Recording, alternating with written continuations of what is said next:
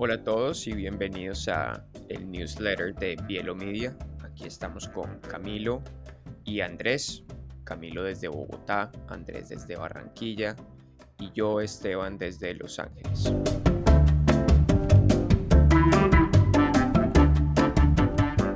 Camilo, buenos días y Andrés.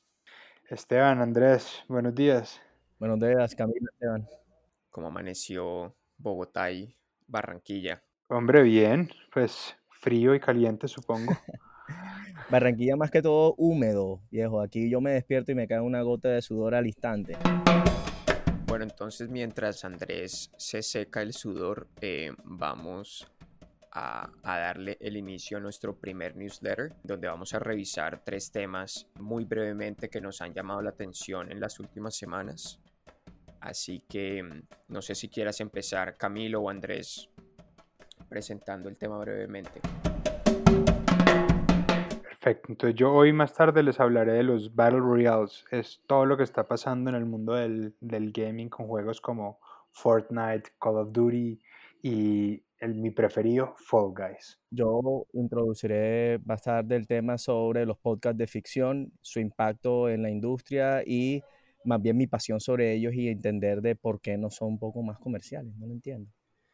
Y finalmente yo voy a entrar a hablar sobre cómo la gamificación se utilizó en una librería en los Emiratos Árabes para aumentar sus ventas eh, y relación con sus clientes. Un, un estudio de caso muy interesante.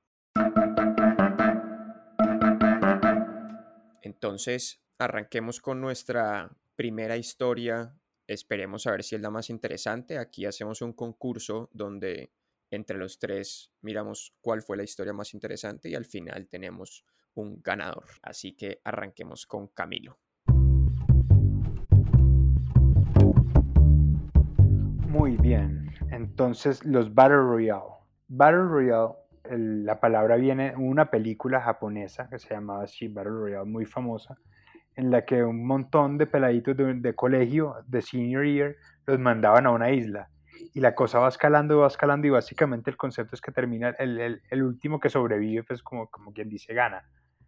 Y eso fue un concepto súper popular, yo siento que hay un tema como muy interesante a explorar de la naturaleza humana porque como que sentimos que nos tenemos que matar cuando estamos solos en una isla y no como que no, no, no entra un tema de cooperación, por ejemplo, pero bueno, eso es, eso es para otro debate. Esa película, que fue muy de culto, no es tan famosa pues como mainstream, Después llegó una película que es la que probablemente sí todos habremos oído hablar y es los, los Juegos del Hambre, The Hunger Games. Esta película básicamente toma esa misma premisa y la, y la, y la explora. Y todo esto desencadenó como en un movimiento como, como de cultura pop, como en, en el que el, este concepto del Battle Royale se volvió cool. Y no sé, circa el año 2016, quiero decir, 2017, eh, llegó Fortnite. Fortnite fue el juego que cambió todo en la historia de los videojuegos, porque Fortnite era un juego que es gratis, que cualquiera se puede bajar en cualquier plataforma, al principio era solo Play, y el juego consiste en una isla en la que 100 personas saltan y el último que sobreviva gana. Esa, esa, es la premisa. Pero hay tanta gente en todo el mundo jugando que usted básicamente entra a un loading screen y arranca a jugar. Hay torneos de Fortnite, los jugadores de Fortnite, niños de 16 años ganando 3 millones de dólares.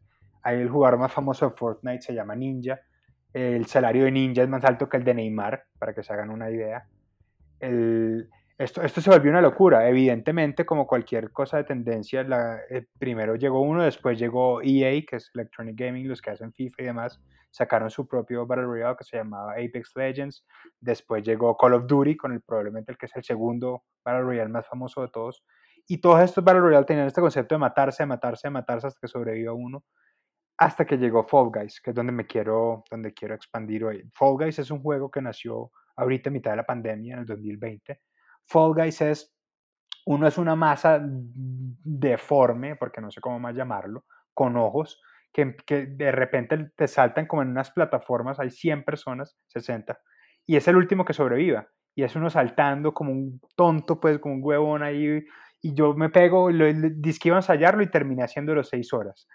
Eh, es, es, una, es un vicio y es súper entretenido, es un entretenimiento súper sano, es súper, la, la, la, estética es súper como amigable, es muy para niños y lo que me parece tan interesante es que fue el primer juego que no se trató de, de matar gente, sino de sobre, pues como de, de, quedar ahí. Estos juegos como generan plata es con microtransacciones, es decir, los juegos son gratis, pero para que usted tenga el gorrito de pavo, para que usted tenga el color chévere, para que usted genera, pues tiene que comprar. Entonces Fortnite, por ejemplo, solamente en el 2019 generó un billón de dólares a punta de microtransacciones. Y esto es una, lo que yo auguro que va a ser como la nueva tendencia, pues yo no auguro, evidentemente la nueva tendencia en, en, los videojuegos, es que los desarrolladores los hacen y son gratis para la gente, lo que me parece sensacional, y generan revenue, generan ingresos por medio de transacciones de los usuarios. Entonces mi invitación es a, a que jueguen Fall Guys, yo tengo una entrevista, vamos a entrevistar a un chico que nos va a hacer algo de juegos más tarde y voy a entrevistarlo dentro del, del juego. Y entonces nada, eso es como el, el, el comentario. ¿Cómo es eso que lo entrevistas dentro del juego? Explícame esa vaina. Es exactamente lo que estamos haciendo ahora. Entonces estamos Esteban, Puri y yo, pero estamos jugando el juego. Perdón, Camilo. ¿Quién es, quién es Puri? Ah, Puri es el nombre artístico de Andrés. Ah. Para los que no sabían, Andrés tiene una banda de heavy metal y se llama Pure Hill y los Rocoles. Esa fue la misma banda que sudaba en Rock al Parque hace unos años y les quedó gustando el tema del sudor y se mudaron a Barranquilla para que fuera todo el año. Es que en Rock al Parque también se trataba sobre quién sobrevivía al final, ¿no? Eso era tres días tirados ahí en el Parque Simón Bolívar y a ver quién aguanta esa mierda. Yo tengo una pregunta sobre el tema porque y so, más sobre el comienzo, se me generó enseguida la pregunta porque dijimos, esto es algo, dijiste, esto es una tendencia nueva en videojuegos o a la gente siempre le gusta ir a la isla y matarnos y hablaste de la serie, de la película y tal. Pero Lord of the Flies no tiene algo que ver aquí, porque es que Lord of the Flies nos las hicieron a leer a todos cuando niños, y, y esto es como la repetidera de la repetidera de Lord Yo of the siento Flies. que un tema, un tema muy explorado, pues como en, el, en la cultura general, es qué hace al hombre fuera de la sociedad entonces yo creo que siempre el ejemplo que se usa para eso es poner a gente en una isla donde no están regidos por los principios como, como sociales que tienen la ley, que tienen como las organizaciones, las instituciones. Entonces temas como Lord of the Fly, Robinson Crusoe, lo que hay son ejemplos a lo largo de la historia, pero lo que yo siento que es innovador es el tema de matarse. El tema, porque Lord of the Flies pues lo, lo, insinúa, hay un par de cositas, pero es que para el Royale y se le recomiendo y vamos a tener la, el link a la película en, el, en los show notes. Es una matanza mal, o sea, son peladitos de 17 años decapitándose, es como se podría esperar de las cosas de nicho japonesas, son diferentes. Creo, Camilo, que ya ha tenido suficiente tiempo. Camilo, como buen fan de los videojuegos, si uno le abre el micrófono, nos da por ahí el fin de semana siguiente y todavía lo tenemos ahí. Entonces, gracias Camilo por tu historia me parece que es interesante. Vamos a ver si es tan interesante como la mía o la de Andrés. Andrés, no sé si quieres lanzarte o quieres que yo vaya, tú que estás acostumbrado a lanzarte en las tarimas a cantar. yo me lanzo, me lanzo, voy para esa. Bueno, mi tema en verdad comienza en el momento en que, de hecho, empezamos a trabajar en Bielo y, y me sacan un dato que me dicen que Spotify invierte eh, billones de dólares en DC Comics. Y yo quedo, ¿what? ¿De qué estás hablando? ¿Cómo así? Sí, claro, no, en un podcast se puede hacer, eh, se, podemos hablar de un cómic, podemos hablar, contar una historia. Y yo como que, pero ¿cómo así? ¿De qué me estás hablando? Y dentro de eso empezamos a hablar y empezamos a entrar en ejemplos y bueno, hablamos de Wolverine y, y, y, ya nosotros hemos escuchado un montón de podcasts, pero quiero mencionar uno específico, uno que, que escuché hace poco, que se llama The Message. Y es que ahora lo entendí, porque escuchando este podcast eh, sentí que entendí cuál es el objetivo de la ficción dentro de un podcast, porque para contarte brevemente, este, este, este, esta serie o este show se trata de una reportera que descubre que encontraron un mensaje en la NSA en Estados Unidos de hace 100 años alienígena que están tratando de descifrar. Y entonces en el segundo, entonces la gente se empieza a morir alrededor de que escucha el episodio y el episodio te lo ponen en el podcast, viejo man. Y suena, o sea, el, el mensaje lo ponen en el podcast, suena y realmente se siente tan real que te empieza a dar miedo y después el podcast mismo en el, siguiente episodio te empieza a decir, ojo, eh, listen at your own risk. O sea, si escuchas este podcast puede que te dé tal enfermedad porque a tanta gente le ha dado y es como que empiezas a entrar dentro de este miedo como que será real, no será real y lo hacen tan exquisitamente hecho esta gente que realmente es, fue fascinante. O sea, escuchar este podcast para mí fue fascinante. Entonces, para mí se me genera una duda porque cada vez que le cuento a alguien que en un podcast puedes hablar sobre ficción o, hey, escúchate esta historia de ficción y hay muchas más, está Blood River y tenemos muchas otras opciones, pero siempre me saltan con la pregunta con la que yo arranqué, es como que, como así que un podcast de ficción? ¿De qué me estás hablando? Entonces, yo quería resaltar este tema porque primero los podcasts de ficción me parecen el mejor tipo de podcast que puedes escuchar. Entonces, en la autoayuda, el emprendimiento, por favor, evolucionemos este tema porque realmente hay algo muy entretenido y muy divertido dentro de los podcasts que son los podcasts de ficción y a mí me gustaría que entender y preguntarles a ustedes, ustedes por qué creen que no se conocen más, a pesar de que en verdad llevan muchos años ahí en el mercado. Es una buena pregunta y la verdad es que sí son fascinantes, como uno conecta con los podcasts de ficción. Y bueno, de los podcasts más importantes y primeros más grandes, todos han sido de ficción. El tema de Serial, en español, el, que es narrado por Damián Alcáceres, ¿cómo se llama? El mexicano, que también es de crimen sobre el asesinato de un niño. Y, por mucho tiempo fue uno de los podcasts más escuchados y yo creo que este tema de ficción... yo creo que el tema con, con, los podcasts de ficción, Andrés y Esteban, es como que el, que todavía no están, todavía no han alcanzado su, yo creo que son ejemplos extraordinarios estos de los que están hablando y yo creo que en, el, en, el, en un futuro cercano serán como, eh, estarán reposicionados como, como visionarios, pues como, como gente que se adelantó a sus tiempos, pero yo, yo creo que los podcasts de ficción inevitablemente serán parte, parte esencial de, de, de nuestra, de la cultura pop. Yo creo que, por ejemplo, los, los, los esfuerzos que está adelantando Spotify en ese, en ese frente son interesantes. Sonia, que sé que los tres los hemos escuchado, es muy chévere. A, mí algo que me, me, llamó mucho la atención cuando escuché este podcast, eh, The Message, el que habla Andrés, ¿ustedes saben quién hizo eso? Eso lo hizo General Electric. No. What? Es en serio. Es, es, o sea, General Electric fue lo, lo, que, lo que me lleva, me parece una discusión súper interesante porque ¿qué está haciendo General Electric? Porque ellos tienen dos podcasts de ficción extraordinarios, en los que ambos son un poco como que una visión medio no distópica, sino como, como controversial de la tecnología y el papel que puede jugar en el futuro del hombre, pero también es una empresa como electrodomésticos, entonces me parece fascinante tratar como que de entender qué es lo que está pasando ahí con, con, con eso. Además que hicieron, pues, de, de, The Messages, es, no es reciente, pues, es exacto. Ellos están en la jugada. Entonces, cuando yo creo, cuando yo, yo, yo siento que el podcast va, va, a ser como, como el empate con el mundo de la radio y cuando vuelvan los podcasts de ficción en el formato radionovela, yo creo que ahí vamos a entender mucho de qué es lo que le está faltando, pues como o al mercadeo, los podcasts de ficción o a algo para que, para que las historias sonoras se vuelvan parte como que esencial de nuestra vida. O sea, ¿tú crees que va, va, a existir padres e hijos en podcast? Yo creo en la libertad con límites y con responsabilidades. ¡Ay, Bambi! Por favor, dime de dónde sacaste ese cavernícola así. Por Dios, por Dios, júrame. Jura que me vas a dar la dirección, pero para pasar a metros. Estoy ansioso por escuchar el podcast de Padres e Hijos, especialmente la catorceava temporada. Eh, yo creo, exacto. esa fue la que revivió Daniela, si no estoy mal. Ella muere en temporada 3, 7, 12 y revive en la 14. Entonces. y reenamoró a sus nietos. Entonces, muchas gracias, Andrés, por tu tema. A todos nos fascinan los podcasts aquí. Y cuando hablabas, Camilo, de compañías que expanden sus estrategias de mercadeo, para comunicar con sus bases de clientes de una manera distinta. A mí me llamó mucho la atención y aquí voy a empezar mi historia.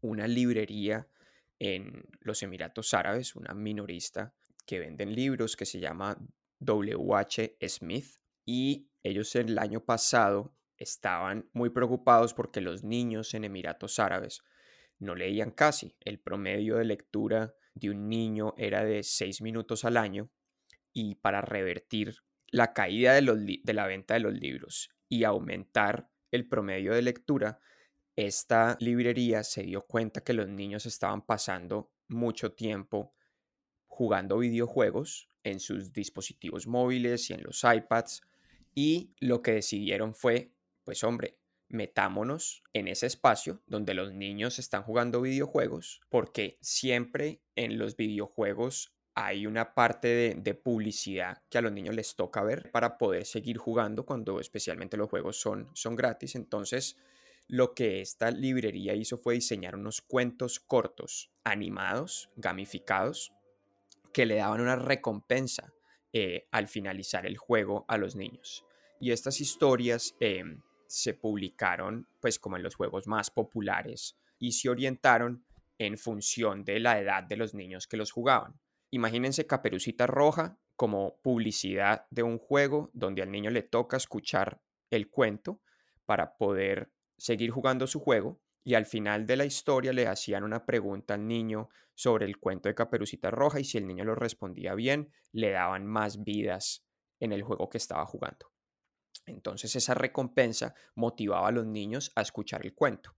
El caso es que la cifra de que los niños pasaban de leer seis minutos al año en cuatro meses de campaña lograron revertirla y los niños empezaron a leer en promedio seis minutos al día eh, en lugar de seis minutos al año.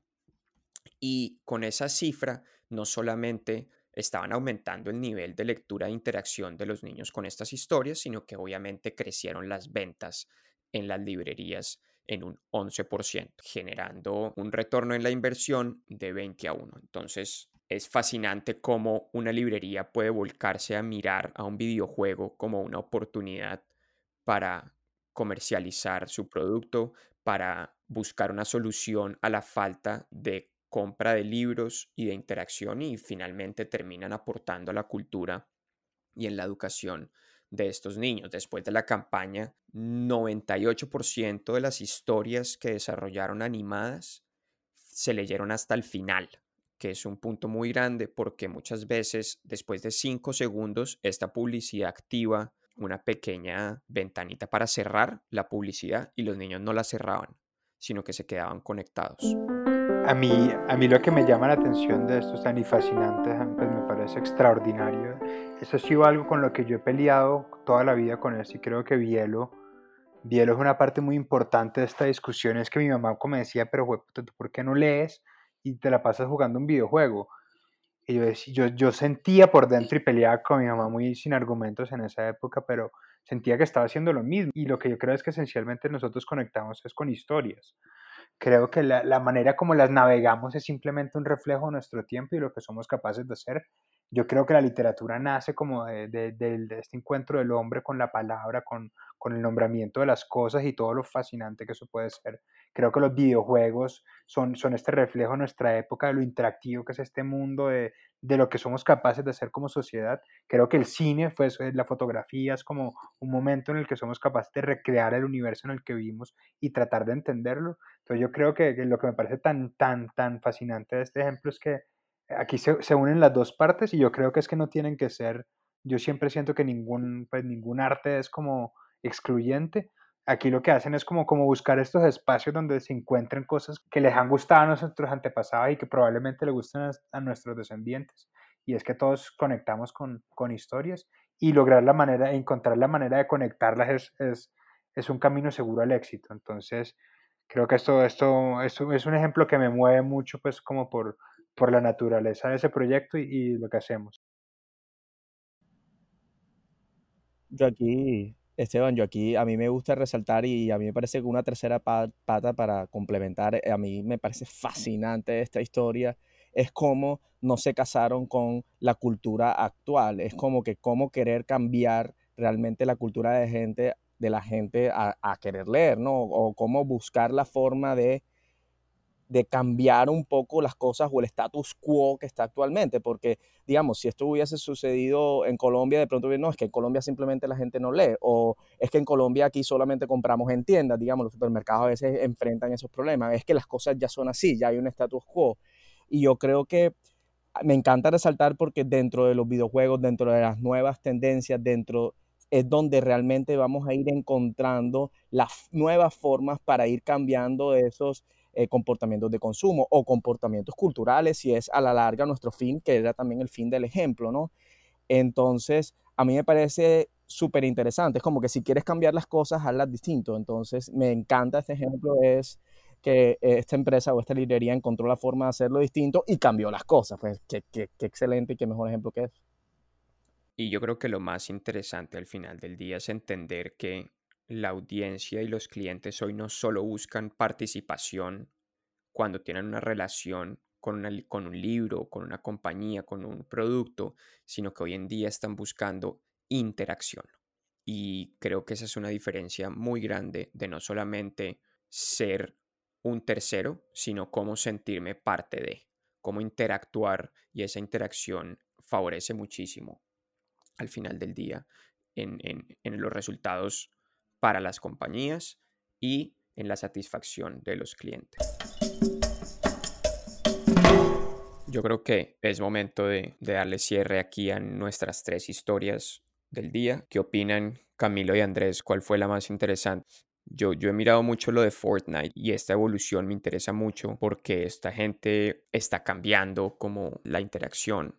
Ya hoy en día los chicos se encuentran en Fortnite para ir a conciertos, para ver cine, se meten a su Xbox, se meten a Fortnite y juntos se van con sus amigos a ver una película dentro del videojuego. Cuando yo entendí eso me abrió la mente a lo que puede venir. Entonces yo voto por la historia de Camilo. Y yo como para entonces entrar rápidamente, dar un veredicto final, yo creo que yo también voto por la historia de Camilo. Eh, ya que justo casualmente la semana pasada estaba con mi sobrinito de 8 años y le empecé a decir, hey, vamos a jugar fútbol. Y su respuesta fue, dale, pero juguemos una hora de Fortnite. Y entonces me senté a jugar Fortnite con mi sobrinito, pues obviamente me mató todas las veces, súper malo soy en el juego, pero encontré una interacción de él con sus amigos, porque él se conecta y empieza a hablar, y entonces como que corre tú por aquí, corre tú por allá. Y me pareció súper interesante porque realmente era lo que nosotros hacíamos cuando jugábamos al escondite, pero estos pelados lo están haciendo ahora mismo digitalmente. Qué bueno, qué bueno. Yo los invito a jugar Fall Guys y yo voy a votar por por los podcasts de ficción, porque en, la cuarentena no sé por qué estoy un poquito de pelea con la literatura y los podcasts de ficción me han brindado como, como esta necesidad que tengo pues de consumir pasivamente historias y la he encontrado en, en esos espacios. Bueno, entonces el gran ganador del día es Camilo Zuluaga. Gracias, creo que es importante decirles pues, que si no oficial, extraoficialmente yo mantendré un, conteo de, los, de las victorias. Entonces, comenzamos bien. Perfecto. Y el gran ganador al final de temporada podrá ir a ver la banda de punk de Andrés en su lanzamiento del segundo álbum. Te ganaste un, álbum autografiado. Te lo, te, yo te lo autografío, no te preocupes. muchas gracias, Andrés. Bueno, listo. Muchas gracias. Un gusto.